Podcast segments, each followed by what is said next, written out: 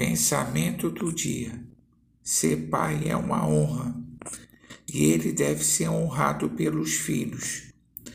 Nem todos os pais entendem as dimensões da paternidade na vida de alguém, mas a influência para o bem ou para o mal é basilar. Oremos pelos pais para que exerçam seu papel de forma sábia e pelos filhos para que elaborem bem a influência dos pais. Pastor Heber Jamil, que Deus te abençoe.